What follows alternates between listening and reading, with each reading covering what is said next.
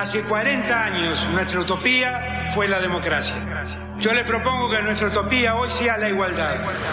No, la Argentina hoy está a la deriva, tratando de tapar parches. Vamos a hablar clarito. Hay proscripción. La grieta famosa, que es un invento de la política para generar odio y desde ahí conseguir más votos. Vas a meter preso a Videla a todos los responsables. Estamos trabajando en armar una estrategia para enfrentar la izquierda a nivel internacional. La izquierda tiene que pelearla y la peleamos todos los días.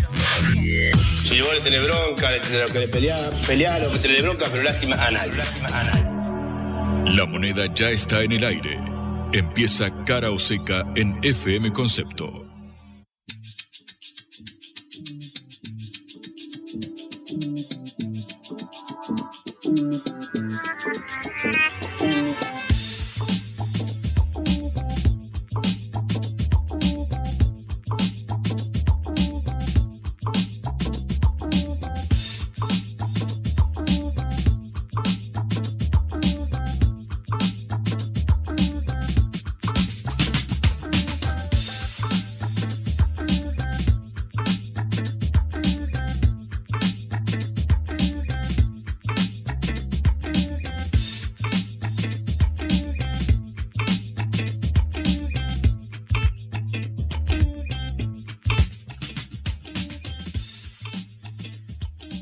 Tardes. Otra vez en la hora del regreso los acompaña Cara Oseca, una producción de Sputnik. Soy Patricia Lee y me acompaña Juan Legman. Hola Juan, ¿cómo estás? Muy buenas tardes Patricia, muy bien, muy contento de anunciar que a partir de hoy vamos a instrumentar el dólar Cara Oseca. Es una nueva medida directo desde Casa Rosada para todos nuestros oyentes. Lo pueden conseguir en el kiosco más cercano. ¿Y cuánto vale el dólar Cara Oseca? 2.500 pesos, me lo compran directamente a mí. Después arreglamos eso. Maravilla, por, maravilla. Me escriben por privado maravilla. y nosotros lo solucionamos, sí. Bueno, sería una tragedia para el país, pero en todo caso sería muy bueno para nosotros. Sería muy conveniente, particularmente por eso es que decidió el Ministerio de, de Economía. No de la Nación, otro ministerio. Después les explicaremos Perfecto. todos los detalles por privado. Perfecto, perfecto, muy bien. Bueno, hoy vamos a hablar en primer lugar de esta, esta tormenta económica que se cierne sobre Argentina, que se suma a la tormenta social, a la tormenta de la inseguridad, a la tormenta del descontento. En primer lugar. Tenemos un montón de información al respecto, una nota muy interesante también para compartir. Vamos a hablar sobre acaso la gallina de los huevos de oro de la Argentina. ¿Será vaca muerta aquel, aquella promesa que encontramos, una de las mayores reservas de petróleo y de gas no convencional del mundo? ¿Será la que nos provee los dólares que tanto escasean y tan, tanta falta hacen para la economía argentina? Lo charlaremos en un ratito.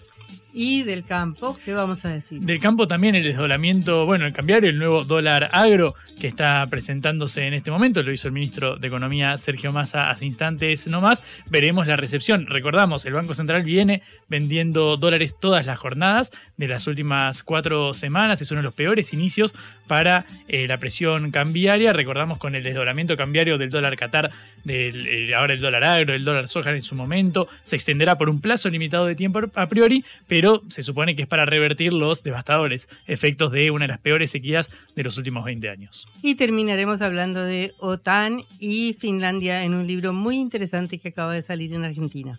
Empezamos nuestro programa. Cara o seca de Sputnik en concepto FM 95.5.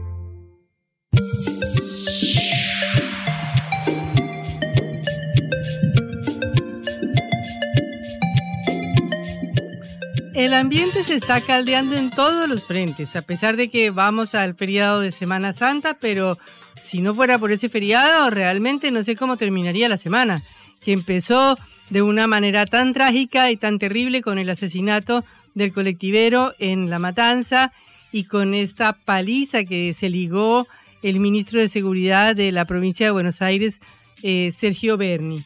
Pero luego siguió porque pasó de inmediato a la tormenta económica o a por lo menos a la preocupación por los nubarrones económicos que se ven en el horizonte en medio de esta campaña electoral. Porque, como ustedes saben, hace una semana el ministro Sergio Massa estuvo en Washington, en la sede del Fondo Monetario Internacional, donde nos dicen lo que tenemos que hacer, y logró aparentemente una flexibilización, flexibilización de algunas de las metas del acuerdo que tenemos con el fondo eh, para pagar la deuda de 45 mil millones de dólares que nos dejó el gobierno de Mauricio Macri. Eh, sin embargo, esta semana se conoció el, el, staff report, el informe del organismo, que aparentemente, según dice el Ministerio de Economía, ellos no conocían. Y resulta que en ese texto, que se conoce después del acuerdo, se conoce este lunes, se primero se hace una definición de la Argentina bastante negra y bastante trágica, lo cual no quiere decir que esté alejada de la realidad.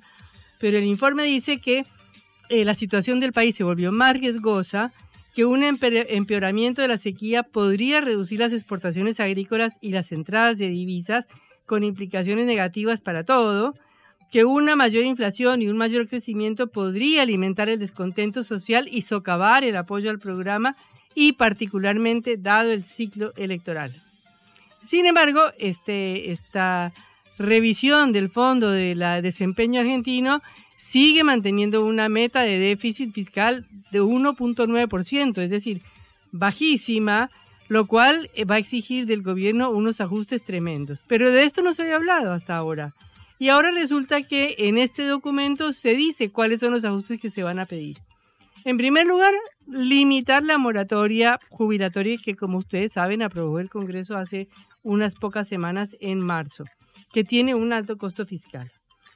Después, el FM dice hay que subir tarifas rapidito, acelerar la subida de las tarifas, es decir, bajar los subsidios que hay en este momento a las tarifas de, de gas, de energía, de todo. Tres, recortar planes sociales. Y cuatro, ajustar la moratoria social. Todo eso es un ajuste, un ajuste muy importante en un momento muy, muy difícil, donde hay un descontento social que se dejó ver de una manera eh, brutal este lunes y no solo un descontento social, diría yo, un descontento político, contra la clase política y no contra cualquier clase política, sino contra la que gobierna, que es precisamente la del Frente de Todos, eh, expresada en Sergio Beni en la provincia de Buenos Aires. Pero de los, de, los, de los temas que propone el FMI, quizá el más grave es que propone acelerar la devaluación, que dice que está retrasado el peso en relación con la inflación un 20%. Es decir, que el peso, imagínense, ese peso que no sirve para nada, estaría sobrevaluado y por lo tanto hay que acelerar un 20% la devaluación. La devaluación del cambio oficial, que está en 200 y pico pesos en contra del eh, cambio paralelo que está como casi llegando a 400. ¿Esto qué quiere decir? Esto quiere decir más pobreza, esto quiere decir más inflación, porque esto quiere decir que los exportadores eh, van a buscar eh, exportar o no, no liquidar sus divisas en primer lugar y que después los importadores van a tratar de traer más cosas importadas porque tienen un dólar barato. Todo esto es un problema muy grande para la economía y para la sociedad. Que se expresa en los distintos sectores sociales, que se expresa en el campo, que se expresa en las exportaciones y que se expresa en el descontento que va creciendo hacia las elecciones y que se va juntando con todos los demás malestares, con el malestar eh, de la seguridad, con el malestar de la economía, con el malestar del aumento de los subsidios o, del, o de la disminución de los subsidios, perdón, del aumento de los precios de los servicios y con el malestar de que cada vez el salario sirve para menos. Por eso hoy en nuestro programa vamos a tener y vamos a tratar estos temas que son los fundamentales en esta coyuntura tan difícil y tan complicada de la economía, de la seguridad y de la situación social. Blanco o negro, sí o no. A favor o en contra. Sputnik para la pelota para reflexionar.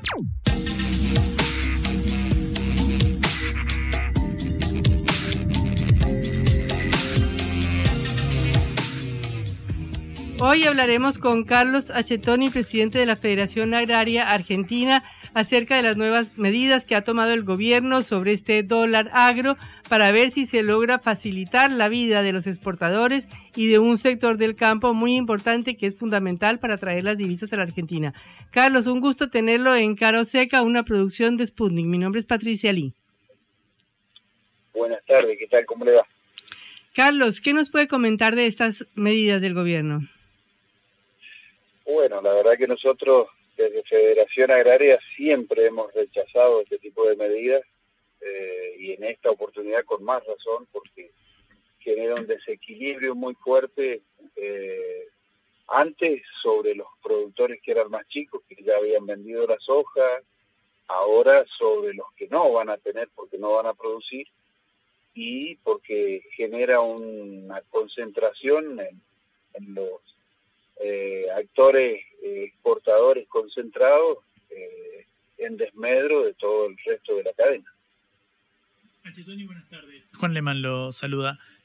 Quiero preguntarle puntualmente eh, cuál sería la respuesta que usted consideraría más adecuada para enfrentar esta, esta coyuntura prescindiendo del, presentado dólar agro.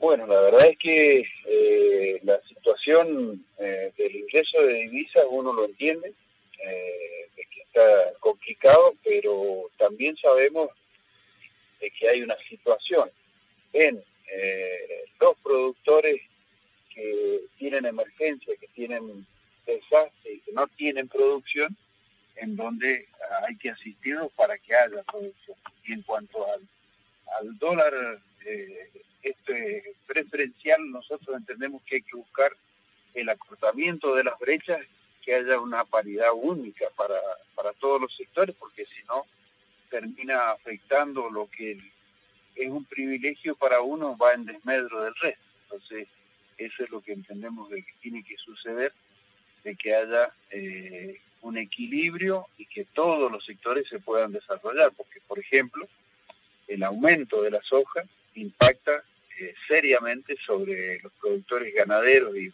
los tamberos, que lamentablemente tienen eh, en su producción la demanda de subproductos de la soja eh, que al encarecerse le encarece la alimentación y va en desmedro de, esos sectores productivos, como así también eh, la fijación de los alquileres es de soja y obviamente que al aumentar les impacta aumentándoles el arriendo. Quiero preguntarle puntualmente por esta propuesta que usted dice de acortar la brecha entre el dólar eh, oficial y los, los paralelos. Si nos fijamos, todos los, los paralelos, incluidos incluido los financieros, eh, junto al dólar blue, están rozando los 400 e incluso superando los 400 pesos, mientras el eh, oficial apenas supera los 200. ¿Usted, su valor de, preferencia del dólar sería cerca de los 400 o cree que es posible bajar eh, los, los, financieros. Pregunto porque el impacto para el resto de la, de la población realmente sería particularmente angustiante, sobre todo considerando que tenemos el segundo salario más bajo de América Latina, que, en esto, que esto se inscribe en ese marco. Claro, lo que uno está eh, pretendiendo es precisamente que haya un acuerdo, que haya una asistencia eh, de los distintos actores políticos para que, porque todo el valor de ese dólar, eh, porque hay un dólar fijo, atado, que es una mentira, y hay otro que ante la especulación también es una mentira y está sobrevaluado. Entonces, eh, lo que habría que generar es la confianza necesaria para llegar a una unificación que eh, le genere la, situación necesaria para que todos puedan tener eh, una tranquilidad, que podamos hablar un mismo idioma en cuanto a, las condiciones y de esta forma poder tener eh, un, un dólar unificado que realmente eh, no castigue a un sector en desmedro de otro. Carlos Achetoni, presidente de la Federación Agraria, quiero preguntarte en este punto, dado que lo vimos el año pasado que con la instrumentación del dólar soja, un antecedente directo de esta medida, ya fuera en su primera como en su segunda edición, aumentó eh, magnánimamente la liquidación de divisas. ¿Cuál es la respuesta ante aquellos que acusan a este sector de presionar al gobierno en un tema tan sensible como son las arcas del Banco Central?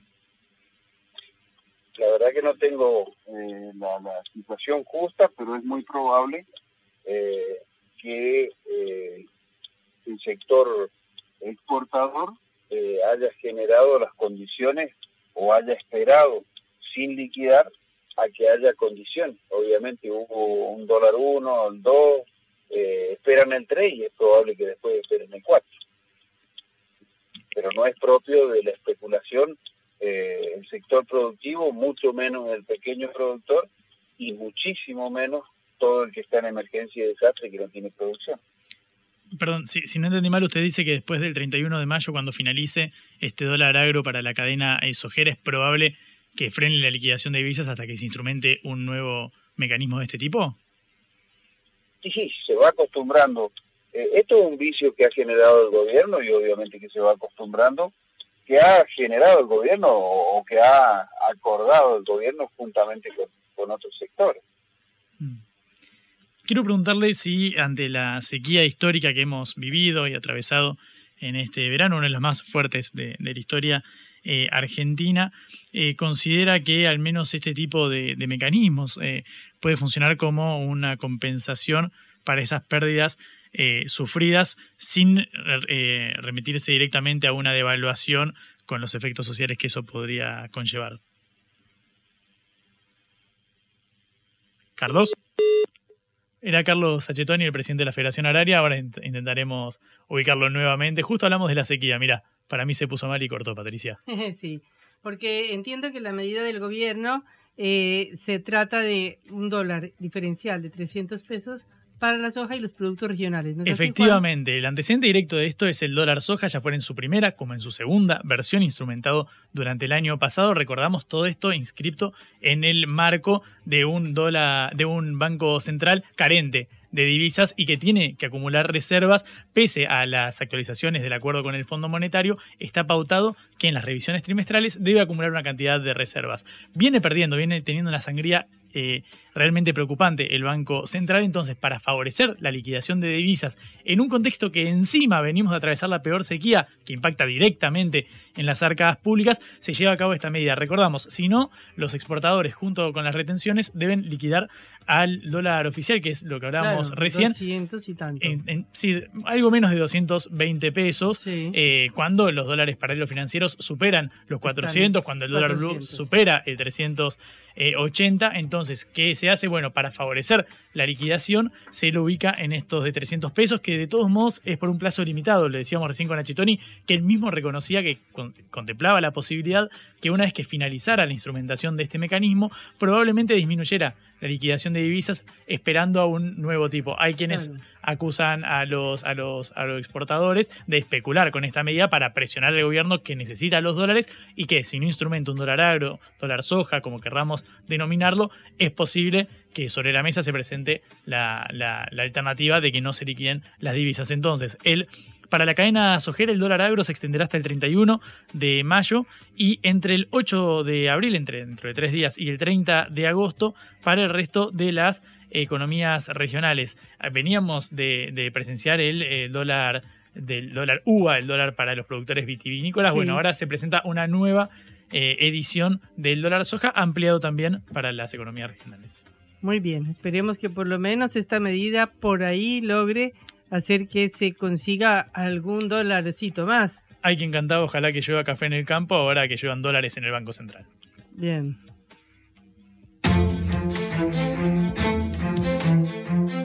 Cara o seca.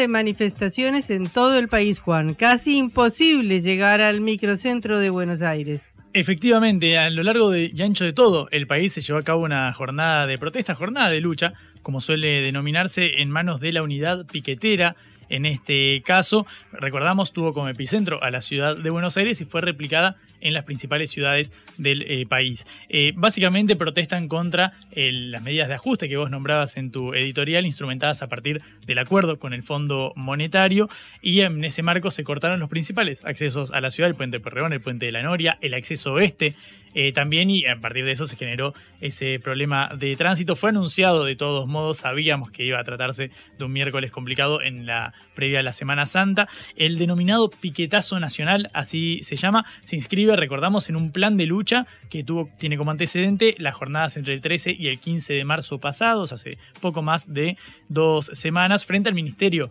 de Desarrollo Social conducido por Victoria Tolosa Paz en rechazo de las bajas de los planes potenciar trabajo para aquellos que no se habían inscrito para validar sus datos. Recordamos, nosotros lo hablamos en este mismo espacio con Eduardo Beliboni del Polo Obrero. Bueno, la semana pasada habían protestado tras la publicación de los datos de pobreza. Recordamos, afecta a 18 millones de personas, algo más del 39% de la población y al 8% del país afecta a la indigencia. Son más de 3 millones de personas quienes no llegan a superar la canasta básica alimentaria, que básicamente lo que indica es que no tienen garantizado un plato de comida en su mesa todos los días. Esa es la realidad social en la que estamos con una inflación que supera el 100% interanual. Bueno, ahora llega este nuevo día de eh, manifestaciones.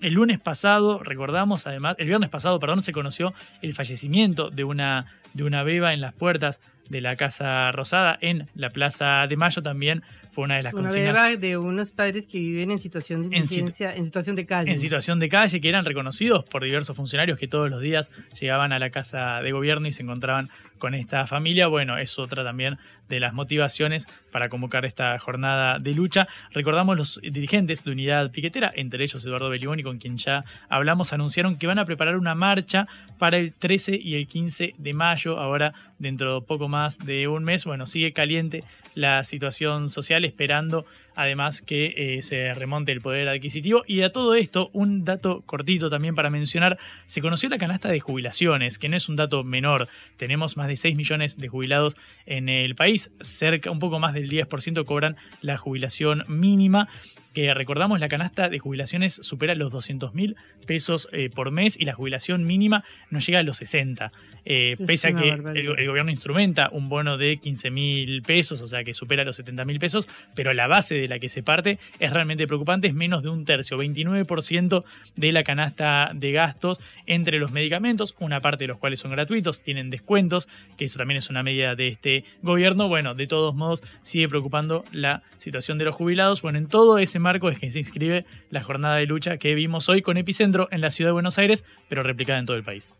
Y aparte de eso, se conoció el dato de inflación de la ciudad de Buenos Aires, que es del 7,1%. Exactamente, y además funciona como antesala de la inflación que se conocerá ahora en pocos días nomás, la inflación de marzo, que nada indica que vaya a eh, disminuir. Recordamos la una promesa soslayada por, por Sergio Massa en off, se circuló esta información, nunca lo dijo públicamente, era que su candidatura presidencial por el Frente de Todos dependía de que la inflación de marzo empezara con un 3, que fuera menor al 4% mensual. Bueno, el dato de la ciudad de Buenos Aires muestra más bien lo contrario. La duplica. Es cierto que Massa lo había dicho, para ser justos, antes de, de los efectos devastadores de la, de la sequía, que obviamente tienen su reflejo tanto en las arcas públicas, como hablamos con H. Tony, como también en el impacto en la calidad de vida del común de la gente. Reflexión y análisis de las noticias que conmueven a la Argentina y al mundo.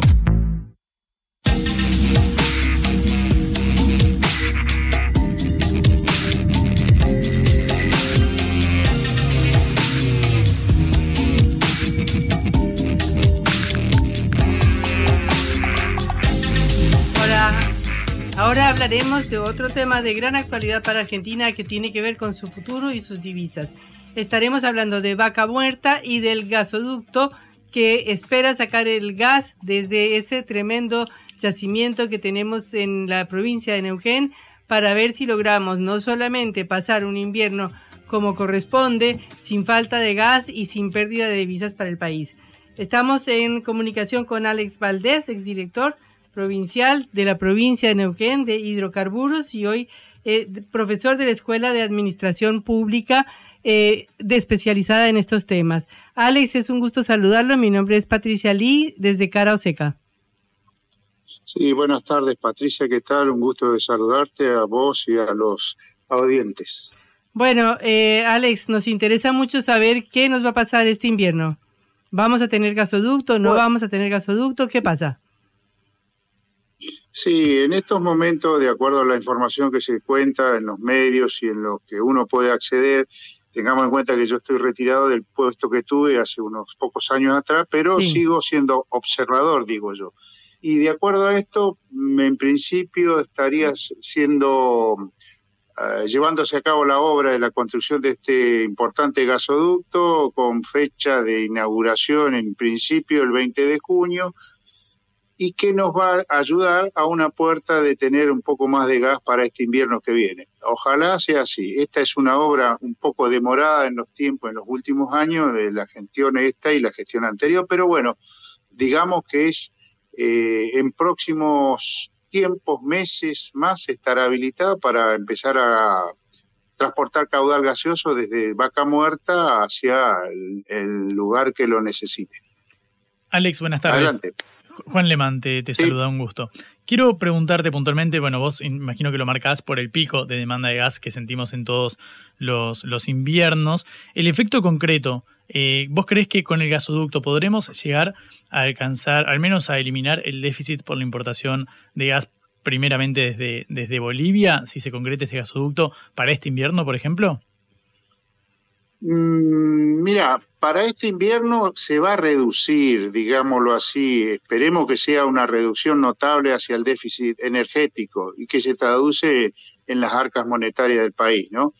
Eh, quizá en los próximos años se llegue o se tienda a, a llevar a un equilibrio a la balanza comercial, pero no en este invierno. En principio no en este invierno. Sí va a colaborar en reducirla, como lo dije. ¿Y en, dentro de cuánto tiempo más o menos podríamos estimar que la magnitud de esta, de esta obra se refleje principalmente en las, en las arcas del Estado, que es de lo que venimos hablando en el programa de, hoy, en el Banco Central por la, la generación de divisas genuinas? Mira, en principio lo que hay que tender eh, y explicar y hacia la audiencia que se entienda, estos son picos extremos que tiene la demanda de, en invierno sobre todo y a veces en verano de la necesidad de gas. Y a veces las instalaciones del país existentes no llegan a, a poder eh, suministrar ese, ese volumen necesario para esos picos. Y es necesario inyección por eh, barcos metaneros, como se los conoce, o GLP por, los, por las vías que hoy tenemos, es Escobar o Bahía Blanca. Y así sucede en el resto del país, es en el resto del país, pero en el resto del mundo, porque a veces esa, ese pico de demanda es extraordinario y no es necesario tener una estructura tan em, importante como para em, atender esa demanda de, ese, de, esa, de esa demanda de poco tiempo. Así que lo importante es que que el país, a través de Vaca Muerta y aquellos yacimientos que puedan acompañar a Vaca Muerta, es tender a tener una producción propia, importante y que llegue hacia mm, los mercados necesarios de nuestro país, de nuestros vecinos y del mundo. Y eso nos va a dar algún, en algún momento un superávit en la balanza comercial, lo cual nos generará tener un importante volumen de eh, dinero necesario para atender esa demanda puntual de GNL, por ejemplo, o de otro combustible, como el gasoil, por ejemplo. ¿Se entiende? Sí, en, base, te quería preguntar justamente por esto que, marcabas sobre el final, en base a, tu experiencia en la, en la materia, ¿vos crees que puede colocarse Argentina en un, como un player a nivel global en la, en la exportación, sobre todo de hidrocarburos no convencionales? Es posible y en esos, en esos pasos está dando la Argentina con estos pequeños, estas pequeñas cuotas o estos pequeños volúmenes que están increciendo eh, en función a la potencialidad de la producción que tenga el convencional y el no convencional fundamentalmente, porque es el que está dando sus beneficios actuales a llevar hacia restos del mundo que lo estén necesitando, como lo que hemos conocido en estos últimos tiempos, estos últimos años, de la posibilidad de mm, eh, exportar crudo hoy es lo que podemos, crudo, de vaca muerta, por ejemplo, que se, se complementa con el crudo del sur, del Golfo, y bueno, eso es lo que nos está generando las divisas necesarias para atender el déficit que tenemos, ¿sí? Y con respecto a em, los capitales necesarios para invertir en, vaca muerta, es, es evidente que Argentina está en un, en un contexto de, inestabilidad macroeconómica que se siente sobre todo en el bolsillo de la población, pero también repercute, creo yo, imagino, en los en la especulación que debe hacerse o en el cálculo que debe hacerse sobre la redituabilidad de invertir en el, en el país en este, en este marco. ¿Cómo puede resguardarse a vaca muerta para que, a, fin de que, de que sintamos una mejora en la calidad de vida producto del desarrollo de este yacimiento eh, logren llegar las inversiones necesarias. ¿Hay forma de protegerla de la inestabilidad del resto del país? Eh, creo que el gobierno nacional y el gobierno provincial están caminando en ese sentido y espero que en la próxima gestión se acentúe esto para dar no solo a Vaca Muerta, sino a todo el potencial que tiene Argentina, no solo en hidrocarburos, sino en lo renovable, en la economía en general, el litio, por ejemplo, sería otro, a dar las, eh, las caminos, los pasos necesarios para poder resguardar esto que genera una fuente inagotable de trabajo por ahora con tiempo finito, finito es años, 10, 20, 30 años, pero que nos da un paso hacia el futuro, a otra etapa de que tendremos eh, en nuestro camino de este, de este sector donde estamos habitando. Para eso también hay que hacer un montón de obras, ¿no? También para resguardar y cuidar la producción de vaca muerta. Eh, hoy estamos hablando del gasoducto que se está terminando, pero hay el potencial de incrementar este gasoducto, como dar vuelta eh, el gasoducto norte, darlo, darlo vuelta es el sentido. Hoy el gasoducto que viene, que trae gas de Bolivia viene hacia el conurbano, tendríamos que darlo vuelta, entramos y hay que hacer inversiones. Y esto le da seguridad también a que vaya creciendo eh, la producción de este yacimiento reservorio no convencional que tenemos acá en Neuquén. Eh, otra pregunta, mm, eh, ¿cómo va también la posibilidad de entroncar esto con Brasil? Bueno, son los caminos que justamente estaba diciendo, estos son caminos largos donde si fuera posible esta, empezar a dar vuelta el sentido del gasoducto norte, sabemos bien que Bolivia hoy tenemos noticia de que hay una declinación del yacimiento de los yacimientos bolivianos que son convencionales, y eso es lógico, y entonces hay que empezar a pensar a dar vuelta todo el sentido de esos ductos hacia Bolivia y de los de Bolivia hacia San Pablo. Y ese es un potencial que se está mirando hoy como para poder empezar a trabajar en ese sentido, es decir, girar todo el sentido de a pasos, de a tramos, desde Argentina a Bolivia y desde Bolivia a San Pablo, que es el nudo importante del desarrollo económico industrial de Brasil. Ese sería el primer punto, ¿sí? Sí. Y que hay un apoyo, puede haber un acuerdo, un apoyo de Brasil para financiar un gasoducto que llegue hasta sus fronteras. Eh, habría que verlo, ahí no tengo tanto conocimiento, es posible, ha habido en algunos momentos en el sur de Brasil la posibilidad de hacer esto, pero no lo tengo tan en conocimiento hoy. Habría que analizarlo, pero hoy lo más concreto y más eh, a la mano posible es este gasoducto que le indicaba, que es el gasoducto norte y el gaso hacia Bolivia y desde Bolivia hasta San Pablo, que es lo que está hecho, construido y que se puede utilizar en primer término, ¿no? Después habrá que ver si hay necesidad de otros. Alex Valdés, un gusto tenerlo en cara o seca y esperemos que nos vuelva a acompañar. Muchas gracias. Gracias a ustedes. Suerte. Hasta luego. La vuelta al mundo en la vuelta a casa.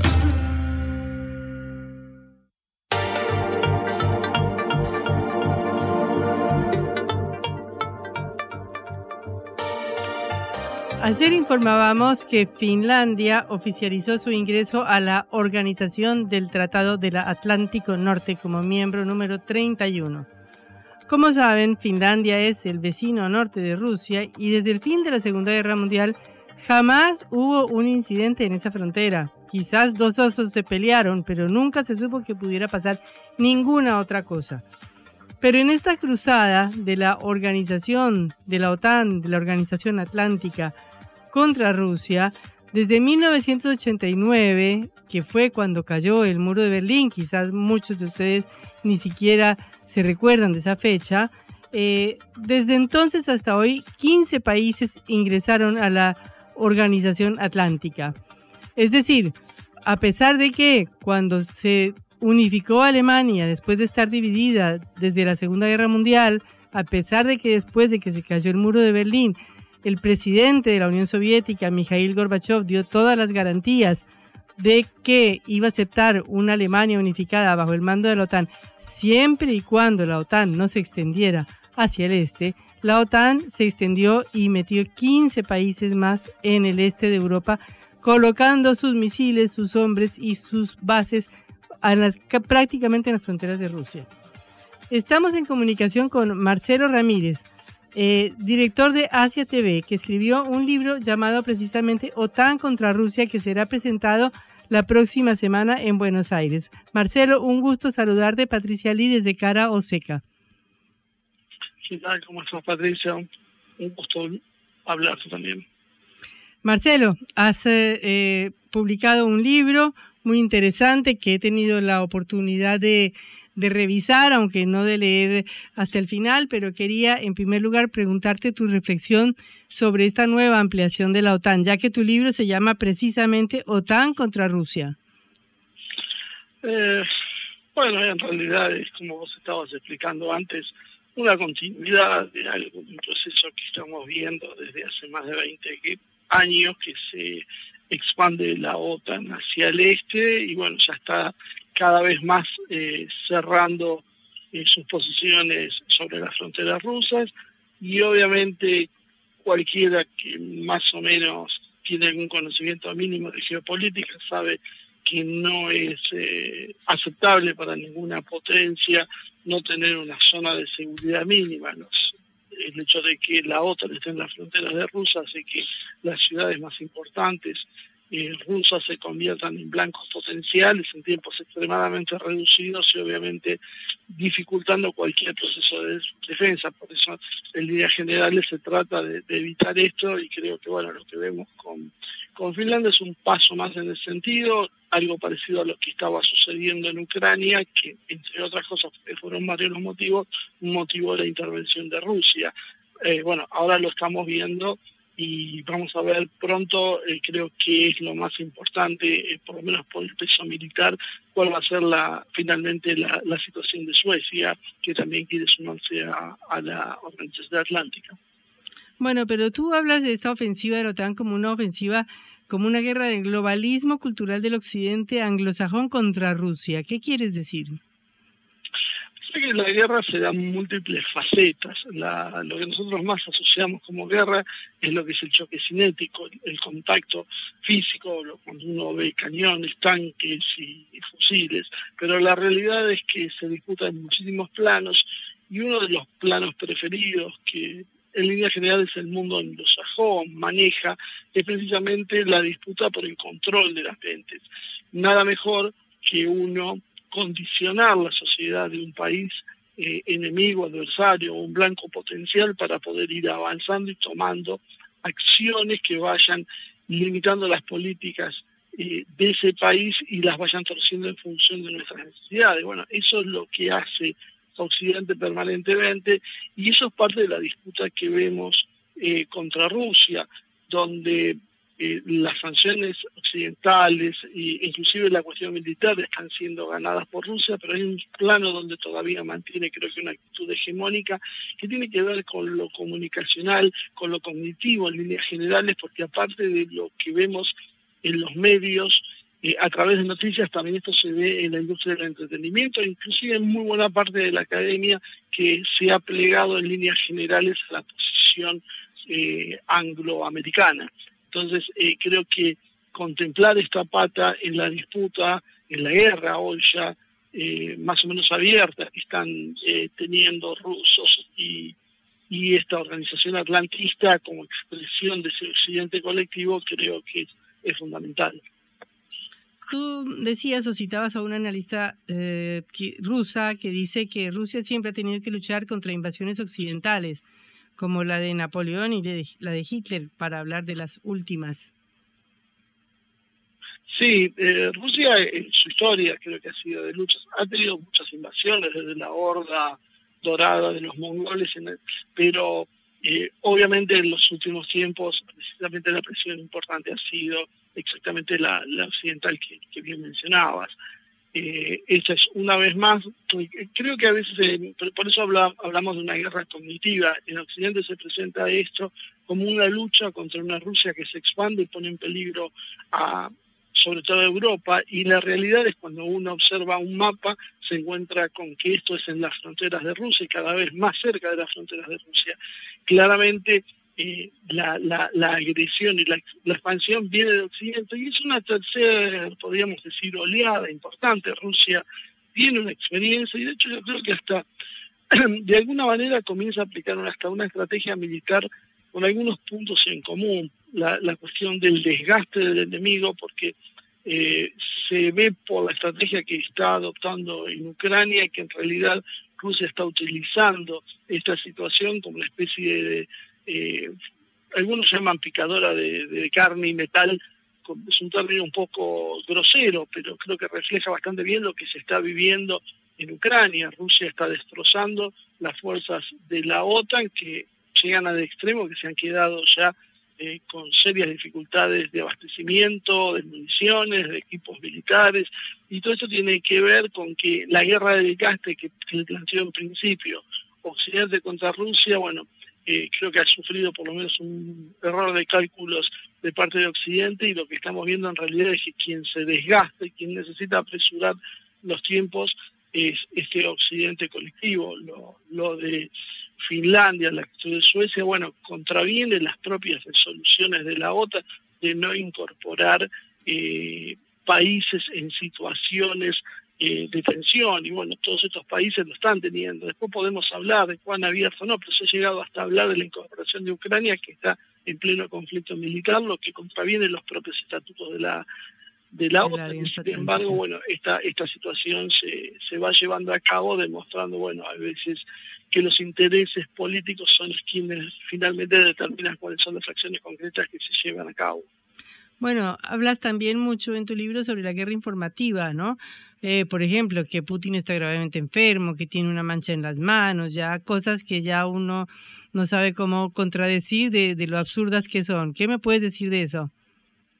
Bueno, eso, eso es claro, es claro. Creo que lo que pasa es que uno está ya tan acostumbrado a estos bombardeos que eh, es como que les va pasando por alto, te vas acostumbrando a, escuchar esas cosas y después simplemente te olvidas, pero la realidad es cuando uno eh, repasa las cosas que se dijeron. Ahora, por ejemplo, otro día leía que Putin es dueño de 200 mil millones de dólares en mansiones, yates y demás cosas que uno aplica el sentido común y diría, ¿para qué quiere Putin 200 mil millones de dólares en fondos si realmente su vida pasa por gestionar la situación de Rusia. O sea, esto es lo que hemos visto con Putin, por lo menos en los últimos 20 años y tal vez seguramente antes de ser presidente también estaba enfocado hacia la política.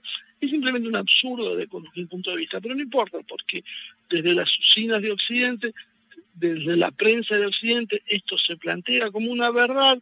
La noticia dura unos días porque simplemente no, no tiene demasiado asidero, luego se cae y se cambia por otra entonces nos enteramos que Putin, sí, como, como bien decías, que había tenido un cáncer, que había tenido, eh, que tenía problemas de Alzheimer, que tenía problemas de Parkinson. Creo que no, no ha habido cosa que se le haya indicado, que se le podía haber indicado que no se le haya indicado. Y sin embargo, mientras esto sucede, realmente sí tiene un presidente como Biden, eh, que constantemente tiene sus gays, eh, cuando eh, olvida hasta el lugar donde está, eh, o sea, haciendo un discurso y sin saber qué era lo que tenía que decir, saluda a gente imaginaria, y en ese caso parecería que la prensa nunca nota nada. Los, las cuestiones son tan repetidas que son muy llamativas, y, una cosa que también es, muy interesante es notar como muchas veces muchos medios señalan como fuentes la inteligencia británica. O sea, abiertamente toman la fuente la inteligencia de un país enemigo que obviamente va a trabajar en función de sus necesidades geopolíticas y lo toma como una fuente real. O sea, esto distorsiona y genera precisamente parte de ese enfrentamiento que mencionaba antes. Eh, también hablas de los efectos en América Latina, en Brasil, en Argentina. ¿Cómo ves tú este, estas consecuencias o estas conclusiones o este posicionamiento de Argentina?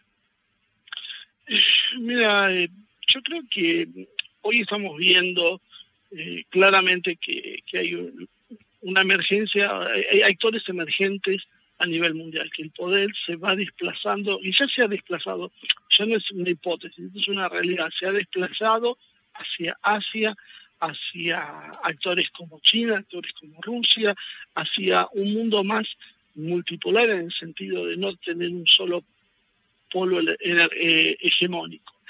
Sin embargo, parecería que Argentina a veces no nota eso, no nota que tiene parte del territorio como Malvinas ocupada por los británicos y se preocupa por tomar medidas que son de sanción en realidad a Rusia, aunque no las presente así. El rechazo a las propuestas del MiG-25 y de otros sistemas de armas que hizo Rusia es un claro ejemplo. La idea de ofrecerle primero a Putin en Moscú eh, a la Argentina como una puerta de entrada a Latinoamérica y después de decirse e ir a negociar a Washington, también muestra ese sentido. Eh, vemos una actitud también poco clara eh, y poco decidida, podríamos decir, de, Lula, quien, por ejemplo, no preside, rechaza presidir el, el BRICS y sí opta por el G20. Entonces son este tipo de señales son un poco preocupantes. Creo que en nuestras clases dirigentes no hay una lectura clara de lo que está pasando en el mundo. Y ya no digo por cuestiones ideológicas, simplemente por una lectura real y posicionar a sus países eh, de la mejor manera posible hacia futuro, deberían contemplar el tema de sumarse a eh, este mundo emergente con un poco más de decisión y dejar de estar tan preocupados por si Occidente le caen bien o no alguna de las medidas y estar constantemente, en el caso de la Argentina, por ejemplo, pidiendo bendiciones del, del FMI para sus acuerdos, con un monitoreo que la verdad nosotros los argentinos tenemos décadas de experiencia en saber qué significan los monitoreos del FMI, qué es lo que se exigen y cómo termina resultando todo, toda esta situación. Entonces, por eso yo creo que hay una cuestión también ahí de guerra cultural, de guerra cognitiva, de entendimiento de la realidad, porque lo que hay es una saturación de los medios de comunicación mostrando que solo hay un camino y que no se puede pensar algo alternativa, aun cuando ahora está emergiendo ante nuestros ojos. Bueno, y concluyes tu libro hablando de la guerra híbrida. ¿Qué es eso? La guerra híbrida es un poco lo, lo que estamos resumiendo. Es la guerra en distintos planos. La guerra híbrida en realidad es un concepto que toma la, US Navy, pero eh, nace, o por lo menos se hace conocido, porque algunos plantean que en realidad esto siempre existió, lo que fue que se hizo un planteo metodológico de dos coroneles chinos de la Fuerza Aérea China, quien habla de las guerras irrestrictas. Y tratan cuáles son las respuestas que hay que dar en la guerra moderna. La guerra moderna no es, como decía antes, solo la cuestión militar, es una guerra que se disputa en cada una de las áreas. Por eso vemos que hoy uno de los grandes problemas que hay es precisamente la sanción sobre la energía, pero también se, se disputa sobre el control de la moneda, se disputa sobre eh, materias primas, sobre chips y eh, sobre los aspectos culturales, es, es, realmente multifacética y multinivel. Entonces, eh, todo esto hace que sean muchísimos campos de batalla que transcurren en forma paralela, donde el enfrentamiento armado en sí es solo una consecuencia o una parte de esa guerra. La guerra híbrida implica que uno a veces, como una nación, puede estar bajo ataque sin siquiera percibirlo. Puede confundir quiénes son los enemigos con quiénes son los amigos. Tiene muchísimas facetas que creo que bueno e-, es necesario contemplar cuando uno habla de un enfrentamiento eh, como el que estamos viendo y inclusive cuando uno analiza cuál es la posición de nuestros países, un poco como mencionaba antes, porque básicamente también tenemos muchos signos de estar bajo ataque de terceros países. Las revoluciones de color, las primaveras árabe, muchas de estas cuestiones que hemos visto tienen que ver con también con una forma de ejercer la guerra híbrida. No es solo una guerra no convencional, es mucho más amplio el concepto. Eh, Marcelo, muchísimas gracias por tu comunicación. Por favor, dinos qué día se va a presentar el libro y en dónde. El libro se va a presentar el próximo miércoles en el, en el Instituto Rosas. Eh, quienes puedan venir, si pueden darnos una vueltita, bueno, están invitados. Bueno, muchísimas gracias Marcelo Ramírez, un gusto haberte eh, tenido en Cara o Seca. No, el gusto es mío y a disposición de ustedes para cuando lo consideren.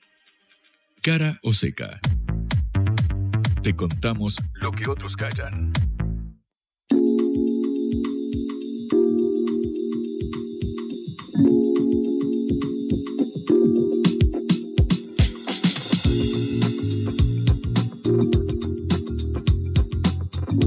Bueno, Juan, ¿con qué vamos a cerrar nuestro programa?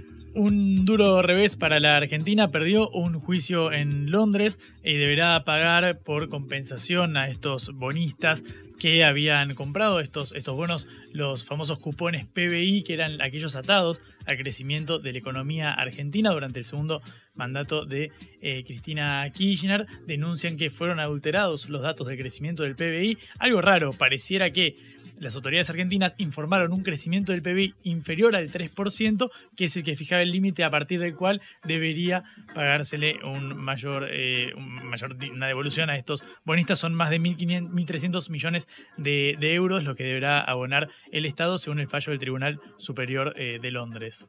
O sea, seguimos acumulando y acumulando y acumulando, ¿no? Después del revés por, por IPF, ahora llega este, no, no, son, no son cifras tampoco alarmantes, pero bueno, es cierto que es un nuevo juicio y un un revés en un momento en el cual escasean los dólares. Bueno, pesito sobre pesito, dólar sobre dólar, se van yendo, se van yendo y no los vemos más. Y en la alcancía me parece que se va vaciando de a poco. Es importante entonces acá ya en la liquidación de este dólar agro, entonces es importante para el Banco Central. Una cortita para el final. Eh, Alberto Fernández está manteniendo una reunión con Gabriel Boric hace poco más de una hora. Recordamos. Exactamente, el mandatario argentino viajó a, Chile para recrear el abrazo entre O'Higgins y San Martín, posterior a la, independencia de Chile, esto fue en 1818, a los 205 años se viajó a, ese lugar para recomponer la relación con su par chileno, mantuvieron una reunión centrada sobre todo en buscar mecanismos de cooperación para reducir la inflación, algo que estimo preocupa más a Alberto Fernández que a Gabriel Boric por la magnitud del aumento de precios que maneja cada uno de estos presidentes, así que Alberto Fernández terminará esa cumbre bilateral y volverá al país. Bueno, nos despedimos entonces hasta mañana. ¿Y quién nos acompañó hoy? Mañana en vivo y en directo por Radio Concepto. Nosotros, eh, hay feriado, pero nosotros te acompañamos igual. Cabe aclarar, acá se trabaja mientras golpeo la mesa. en la operación Celeste Vázquez, nuestro productor Augusto Macías, Patricia Lee al comando de esta nave interestelar. Y nos pueden escuchar otra vez por sputniknews.lat. Hasta mañana. Vamos a hablar clarito. La guerra contra las drogas ha fracasado. Se ha producido un genocidio en mi continente. Tenemos nosotros que plantar una sola voz, y que América Latina y el Caribe le diga a los Estados Unidos de Norteamérica no más golpismo. Y se aplica lo que decía Tolstoy, un gobierno que no procura la justicia no es más que una banda de malhechores. Qué cosa rara que diga gracias a la vida a pesar del dolor, porque mi hija dio la vida sabiendo que había que cambiar. La vi ahí que, brillaba, que sobresaltaba en ese estadio hermoso y no lo pensé y, y la fui a besar. La vida está llena de tropezones y de fracasos, pero es hermosa. Cara seca